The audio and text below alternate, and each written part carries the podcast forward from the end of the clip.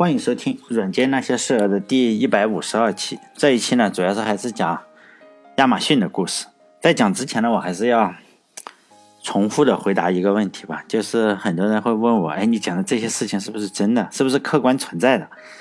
我认为呢，这个客观呢，肯定不是你认为的那种客观。只要问这个问题的人，肯定就是说不是那种客观。因为不管什么样的事事情吧，从不同的角度来看，或者从不同的人来看，肯定会有不同的看法嘛。所以我讲的客观呢，就是说，只是从我的角度来看这个事情。我就举个例子嘛，比如说我们每个人都知道的太平天国的这个历史。如果你要是听这个孙中山去讲这个太平天国的故事呢，那么他就是洪秀全这个人呢，肯定是个非常厉害的人物嘛。毕竟孙中山曾经多次号称自己是什么，就是洪秀全第二。而且孙中山认为洪秀全就特别的好，就是特别讲平等，因为洪秀全试图建立一个。叫什么天朝田亩制度还是什么？就是说有田同耕，有饭同食，有衣同穿，有钱同使，然后无处不均匀，无人不保暖的社会，就非常非常理想，跟共产主义一样的社会一样。但是呢，如果洪秀全的故事让一个无良电台的主播来讲，可能就是另外一个故事。比如说，实际上洪秀全压根就没有打算建立一个他所说的这么平等的社会。呃，他其实呢，大部分时间都是自己想爽一下，他也特别的奢华。他的老婆呢，大概有几百个，然后他的用具啊，包括从马桶到什么东西，到筷子，都是要黄金做的，因为他有一个金库，是真的金库。所以呢，如果你听到这两个故事的版本，你大概认为哪个是客观的？所以很难讲，是吧？所以不要问，嗯，我这个讲的所有的故事是不是客观的？因为我只能讲我所知道的一些事情吧。在一九九四年七月的时候呢，贝佐斯夫妇然后就在华盛顿注册了一个公司嘛。注册的时候，他们就想到了一个古怪的名字，叫嗯卡达布拉。就这个名字呢，卡达布拉吧，翻译成中文，我看有有人翻译。然后这个公司的名字呢，说说实在的。嗯，你可以说重要也好，说不重要，好像也实在是不太重要。毕竟这个卡达布拉这个名字不太好听。但是这个公司，嗯，到以后啊才会改成了亚马逊公司。他长时间用的这个卡达布拉公司，嗯，大家可能觉得，哎，这个名字不好听。比如说谷歌这个名字吧，实际上呢也是一个特别特别生僻的一个名字。但是呢，既然大家都用了，也觉得，哎，这个名字好像比较好。这对夫妇呢，对这个名字。嗯，对这个公司啊，叫什么名字还是非常上心的。他们注册了不少的域名，包括这个 awake 点 com、browser 点 com，还有 bookmail，就是那个 bookmail 点 com，还有就是说，还有一个从荷兰语中的音译过来的名字吧，叫 art。就这些名字呢，他们都试过，但是都不满意。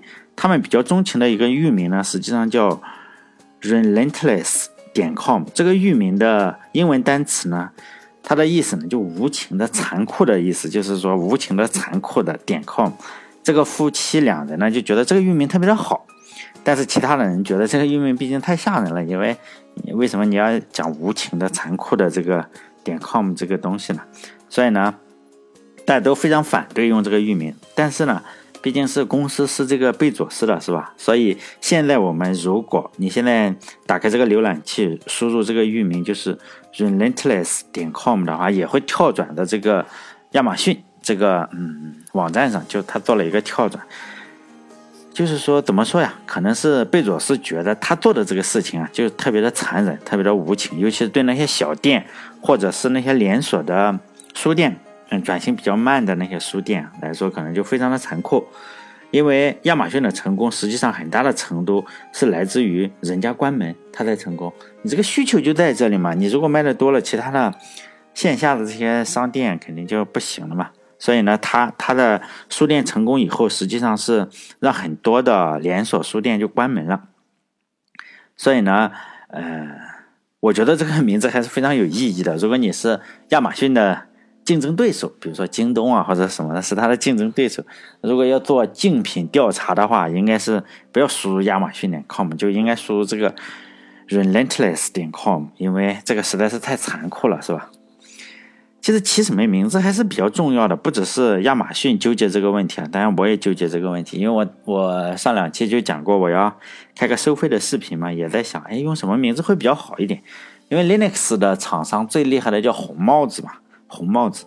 然后呢，我就想，哎，叫个红帽子大学，但红帽子大学已经被注册掉了，所以呢，我就注册了一个叫绿帽子大学。我觉得，哎，这个名字还比较好听，是吧？绿帽子大学。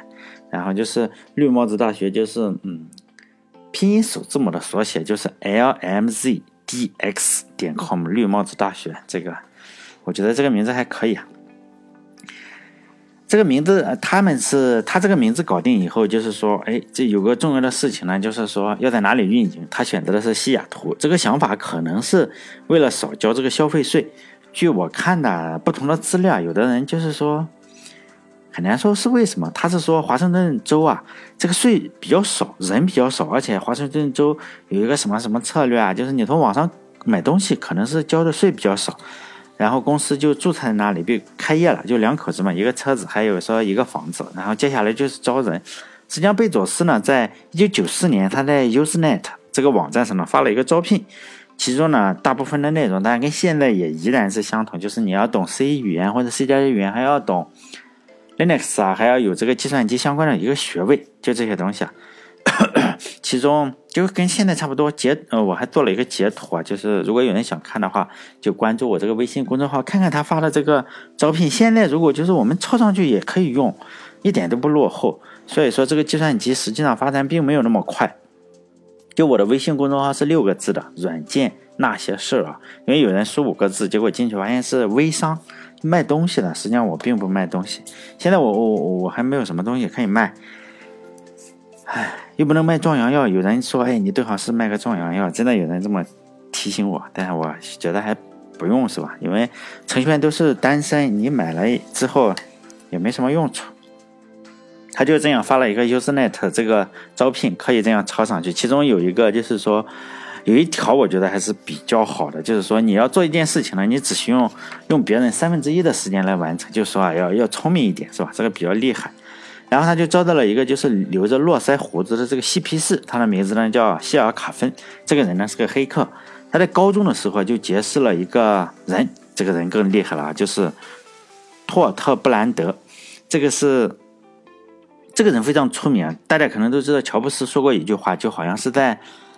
哎，那个斯坦福还是 MIT 啊？好像是斯坦福吧。然后上面做这个毕业演讲的时候，他就是说 “Stay hungry, stay foolish”，就是这这这两这四个单词嘛。就是中国我看到处都在引用这句话。其实这两句话呢，并不是乔布斯的首创，而是这个嬉皮士，就是亚马逊招的这个人的老板，就是希尔卡芬的老板叫布兰德说的这句话。他说的这句话呢，就是 hungry，就是饥饿的意思嘛。这个 stay hungry 显然就保持饥饿嘛。我认为应该翻译成就是说当个吃货，因为吃货的话就是一直保持饥饿嘛。还 stay foolish 呢，就保持愚蠢。因此呢，应该翻译成当个傻逼。所以呢，我觉得这个 stay hungry 和 stay foolish 呢，就应该翻译成当个吃货，当个傻逼，这个会比较好一点。因为翻译的最高境界就是信达雅嘛。我觉得比。其他翻译的那种，哎呀，又又什么又什么的，要好很多。这个卡芬呢，就是说这个谢尔卡芬来到了亚马逊之前呢，他实际上他获得了数学学士学位，好像是哪个大学我又忘了，好像是斯坦不是斯坦福，可能是德州大学，我也不知道，伯克利大学还是什么，反正是一个数学系的数学的学士学位，竟然跟我有点相同哎。并且他是在哪个公司？就是说，苹果公司呢，曾经最讨厌的公司是是 IBM，但是呢，这两家公司还是出资合资了一家公司呢，做什么？做多媒体的，就可能做一些播放器啊类似的。不，多媒体那个年代嘛，你做这个东西还是比较厉害的，但是没有出什么成果。然后这个人呢，就是说，谢尔卡芬呢，就在这个苹果公司和 IBM 共同出资的这个公司做了两年，然后。实在比较郁闷，没有做出东西来，这个公司就解散了，可能也是什么策略吧。互相之间也肯定看不看看的不爽，就是苹果公司跟 IBM 公司，然后他就加入了这个亚马逊公司，算是第三个员工，他算是非常元老了。然后这个人呢，实际上是和贝佐斯啊，还有栋哥有两个共同点，首先都是男的，第二呢都是个秃子，就是说他真的他没头发。他就很早就，现在在网上还能搜到他那个照片，就现在更是没头发了。就以前的时候，三十多岁的时候就已经就地中海了，就没没头发。这个人呢，在亚马逊实际上是立了汗马功劳，和一切的其他故事一样。这个哥们呢，在亚马逊做了五年，可能就是从零做到了年销售额超过一亿了，一亿美金了，就也比较厉害了，是吧？你你五年，然后超过这么多，然后呢，他就被贝佐斯弃用了。就随后他就离职，因为这个人呢，就是说谢尔卡芬他来到来投奔这个贝佐斯的话，亚马逊实际上连个车库都没有，更不要提桌子了。然后他自己啊花了掏了腰包，花了六十美金，六十块钱买了一个门，他没有买桌子，买了一个门。然后呢，这个这个门可能就是那种像板子一样嘛，他你买桌子的话比较麻烦，他自己装了四根腿，然后就成了两张桌子，因为门比较大嘛。然后他就开始写软件、做网站，就是做数据库相关的东西。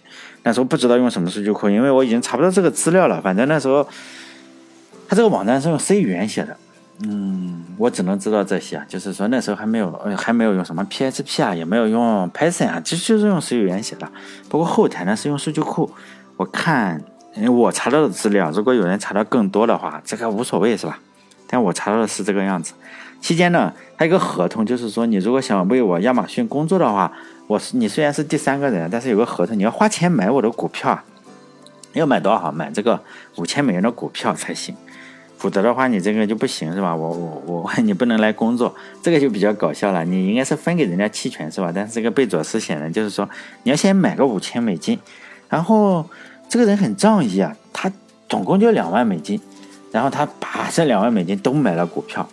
然后就非常热爱这个公司啊，看起来就这个卡芬呢，自以为是什么合创业的合伙人，亚马逊的合伙人嘛。他当他后来接受了很多次采访，他网上的信息也比较多，他就说当时一切还是未知数嘛，什么都没有想，眼前呢只有这一个家伙哈哈大笑。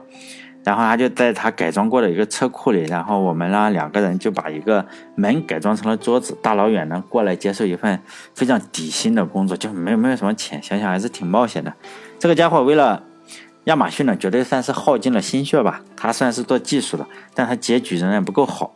后来在五四年多的时候呢，这个贝佐斯呢就从沃尔玛挖过来另外一个人，这个贝佐斯呢就就冷落了他，就冷落了整个这个卡芬，就是说没有人向他报告，也没有人分配他什么职务。就在接近第五年的时候，他就打电话嘛，他他采访的时候，他打电话给这个亚马逊的贝佐斯嘛，说我想离开，然后这个。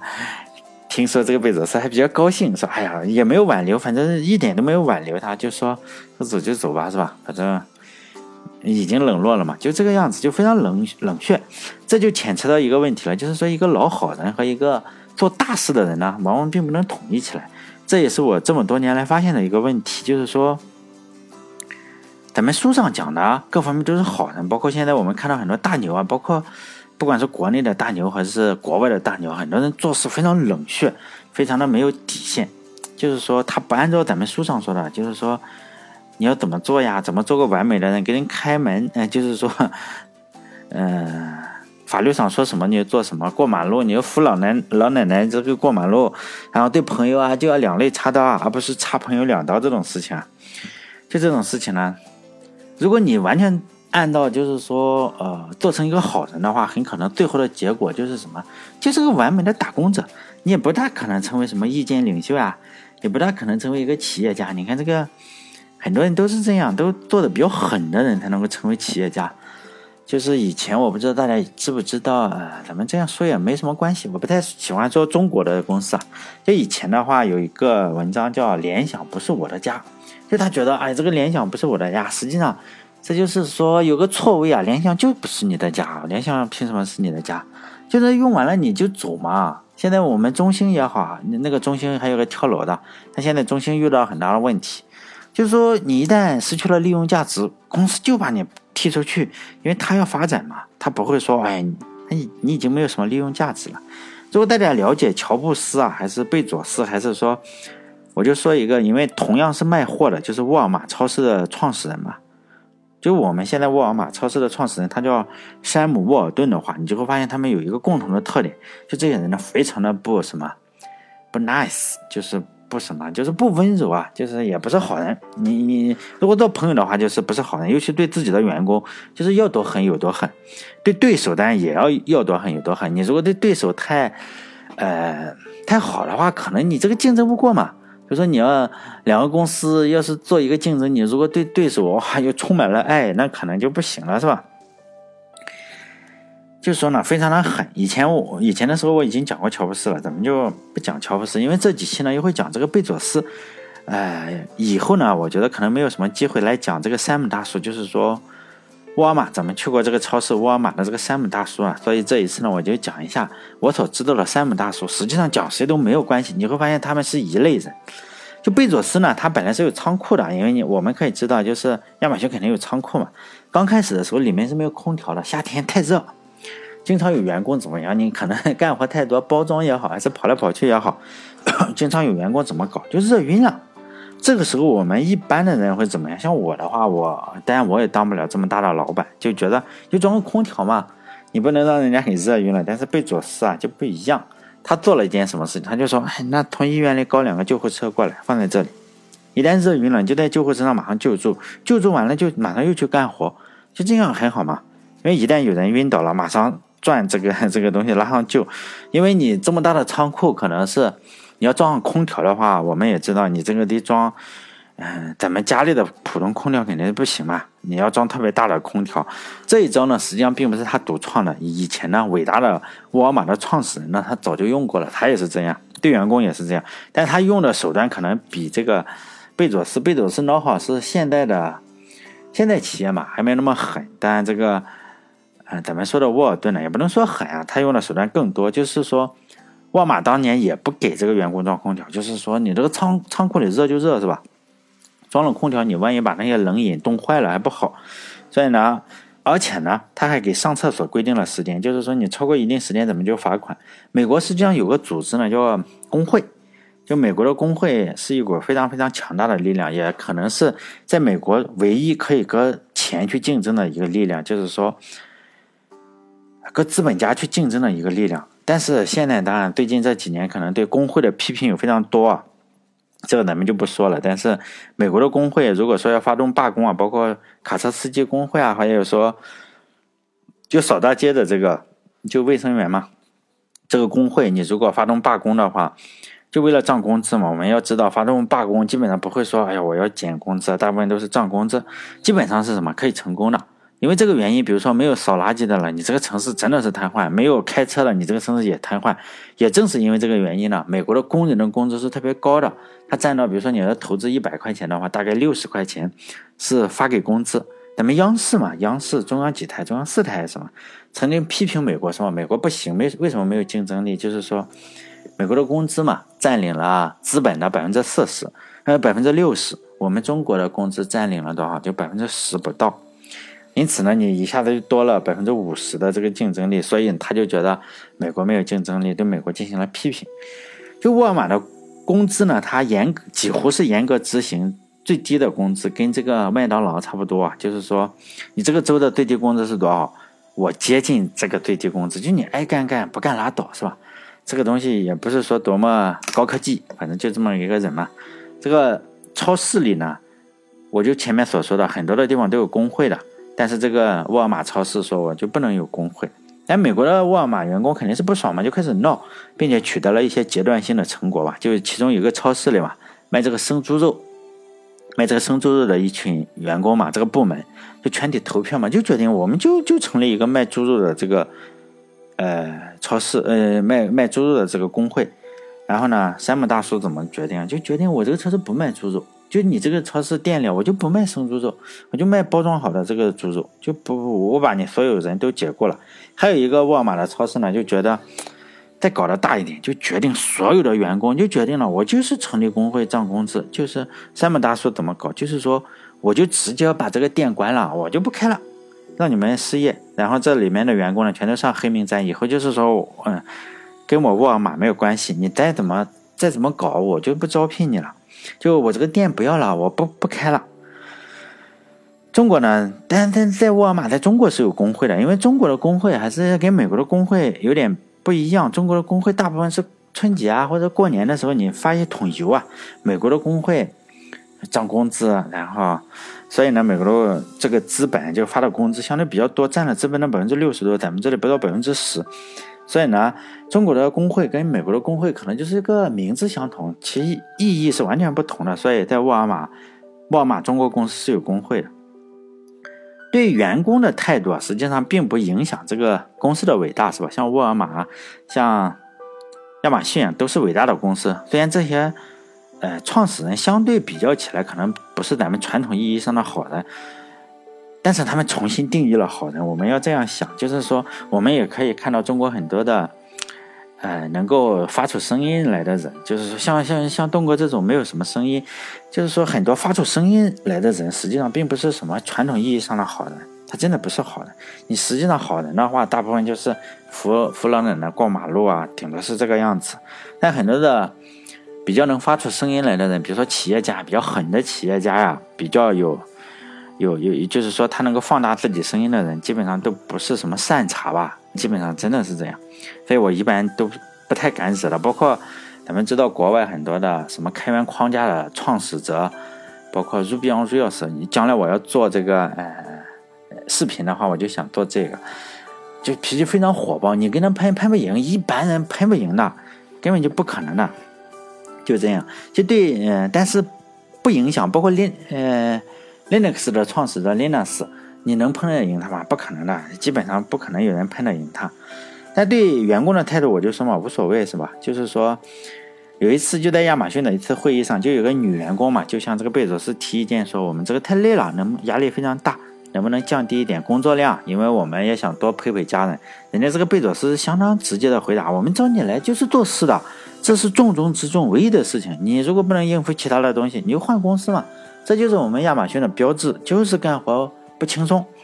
这个回答就非常的直接嘛，也可以说是非常的残酷。记得刚开始我说的这个网址嘛，亚马逊的另一个网址就是 relentless 点 com，就残酷的，非常的残酷。但是现在贝佐斯已经发生了变化，肯定是给仓库装了空调，但是他还不是一个说，哎，我要听取所有人意见的人，他不是那种从善如流的人。如果变成了这种人，贝佐斯也不是贝佐斯嘛。他从来都是一个自信心爆棚的人，而且他坚持己见，也不怎么听别人劝告，也是个大喷子。这个人都是大喷子。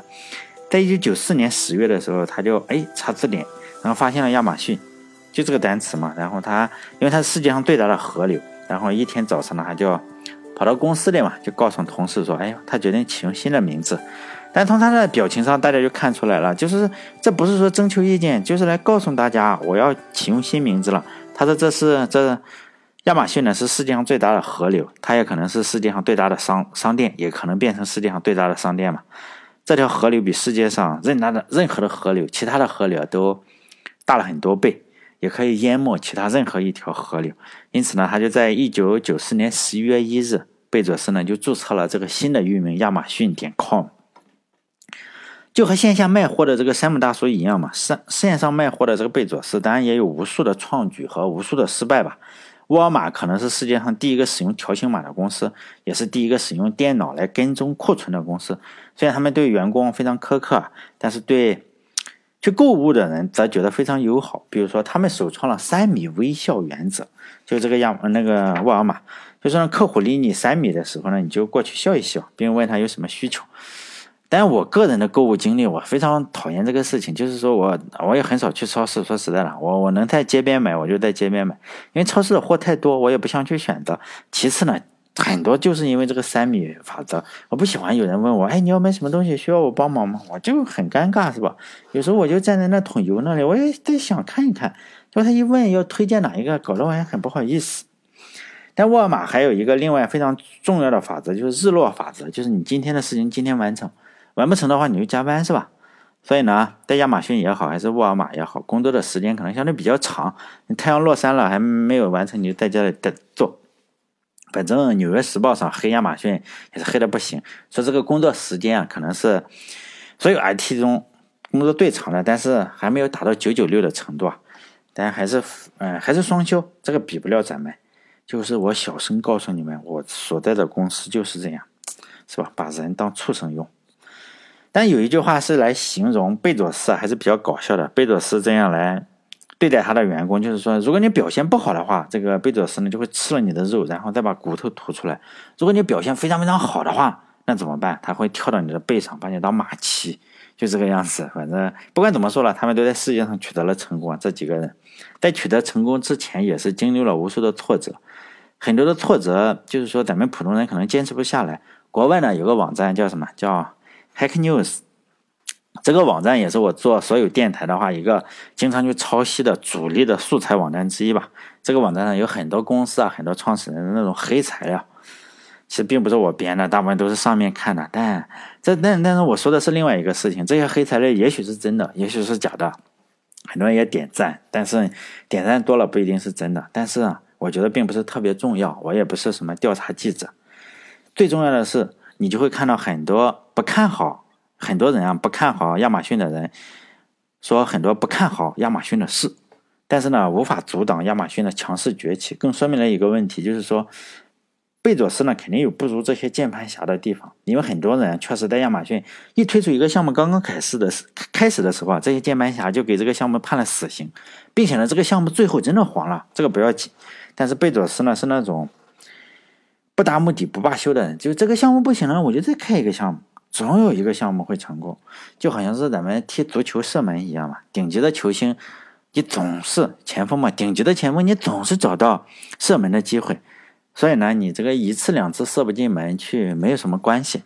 你如果一场比赛有个七八次射门，你总能抡进一脚去嘛，好，那就是顶级球星了。所以呢，总有你守不住球门的机会。所以呢，这次下次节目呢，我就想讲一下亚马逊公司各种各样的项目嘛，真的是有的成功也有，失败也有，但这都不要紧，就是说被人喷也不要紧嘛。